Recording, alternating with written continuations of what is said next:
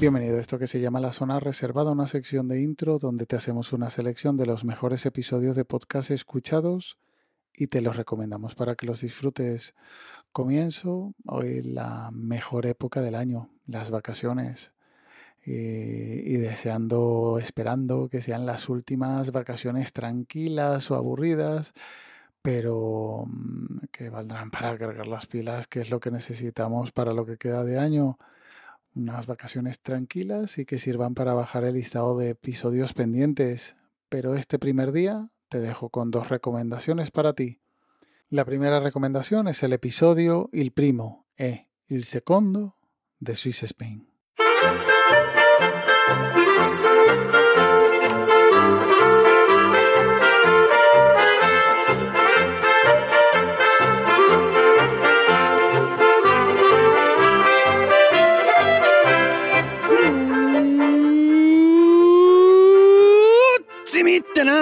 Y bienvenidos a Swiss Spain, capítulo 96 del podcast de Milcar FM que describe la vida de un español en Suiza. Yo soy Natán García y estamos ya de entrada en la primera semana de julio de 2023. Se nos ha pasado ya casi medio año. Bueno, bienvenidos después de un largo periodo de pausa. Ahora os explicaré más al, al respecto mm, de quién ha sido culpa, porque mía no es en, ningún aspecto, pero bueno. Vuelve Swiss Spain después de una larga pausa con este divertido episodio. Un episodio que es una charla y, que ha tenido la suerte de haber encontrado un invitado tan abierto y con tanta complicidad en las bromas que lo hace realmente entretenido. Diría que ha valido la pena esperar este tiempo, pero no, porque se hace el remolón y nos hace esperar a otra vida por el siguiente episodio.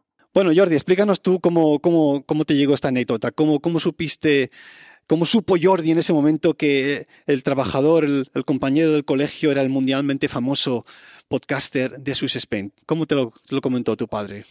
Eh, no, el tema era casi al revés. Yo, yo estaba comentando de mi ordenador nuevo que me habían dado hace un par de años, que me habían cambiado, y yo dije que el, tenemos un, un español aquí en nuestra escuela que se encarga del, del IT, del, del, servicio técnico, y que él viene de Tarragona, y no sé, ahí eh, eh, mi padre se puso un poco sospechoso, Tarragona, España, trabaja en una escuela y él, era un oyente muy, digamos, muy ambicionado, ¿cómo se dice? Eh, sí, un... Begeistert. Em, em, eh, oh, ah, que, admiraba, digamos. Admiraba, sí, sí, que admiraba tu trabajo. Y también el de señor Mocus, ¿cómo es que se llamaba el, el... El Jonathan. El Jonathan. sí, el Jonathan, sí, Todos los conocemos. Sí, sí, sí. Y bueno, entonces, pero puede ser que se llame Natán García. Y yo, eh, sí, ¿de dónde lo sabes? Y ahí es que es el, uno de mis podcasts más favoritos de que escucho. La segunda recomendación es el episodio Verano Negro de Furiosa por los Libros. Furiosa por los libros. Furiosa por los libros. Furiosa por los libros. Furiosa por los libros. Furiosa por los libros. Furiosa por los libros. Furiosa por los libros. Furiosa por los libros.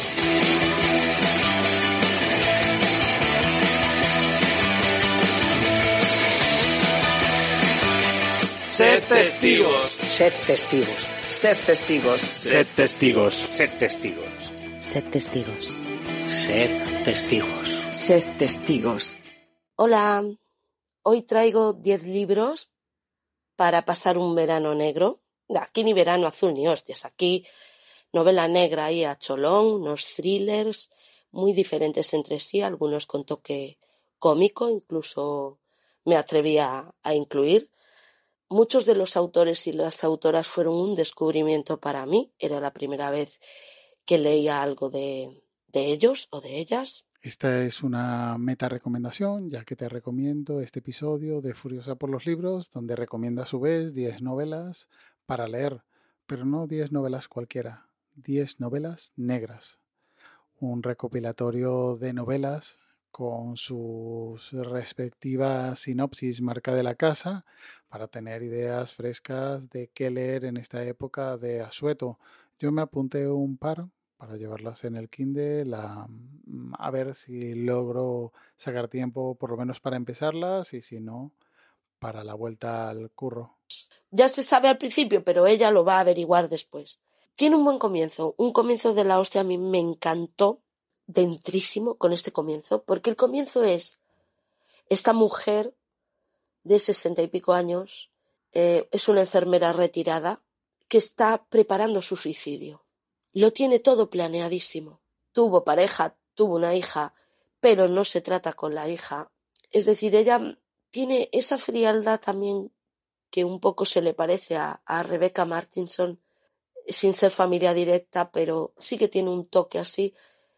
Y ella pues está preparando su muerte, sabe cómo quiere morir, lo tiene muy claro y no quiere eh, dejar restos de, de ese suicidio. Ella quiere que piensen que fue un accidente.